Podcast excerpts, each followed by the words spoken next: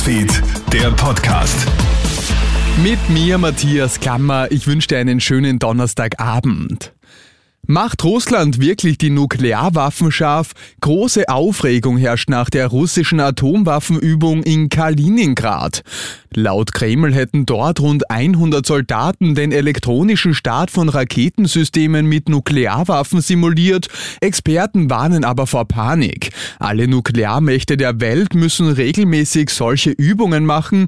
Dass Russland die Simulation jetzt aber an die große Glocke hängt, sei nicht verwunderlich, sagt Militärexperte Gerald Kahner. Es ist dies eine Drohgebärde des Kremls, wie wir sie in den letzten Wochen ja schon öfter vernommen haben, um einfach die westlichen Öffentlichkeiten einzuschüchtern und diese dazu zu bewegen, auf die eigenen politischen Führungen Druck auszuüben im Sinne von unterstützen wir die Ukraine nicht weiter, lassen wir die Ukraine kapitulieren. Bei einer Explosion in der Halle eines Chemieunternehmens im niederösterreichischen Krems ist am Nachmittag ein Mann ums Leben gekommen.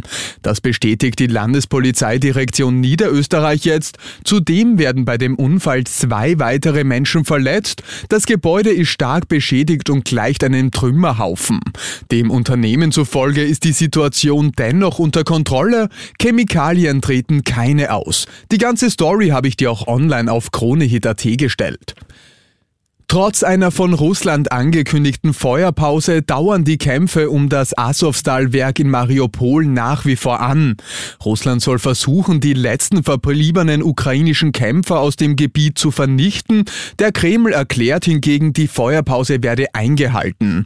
Unterdessen werden jedoch mehrere Städte in Donbass beschossen. 45 Grad am Tag, 30 Grad in der Nacht. Es ist unvorstellbar, wie sehr die Menschen in Indien und Pakistan unter der derzeitigen Hitzewelle leiden. Nach dem heißesten April seit 122 Jahren ist auch jetzt im Mai kein Hitzeende in Sicht.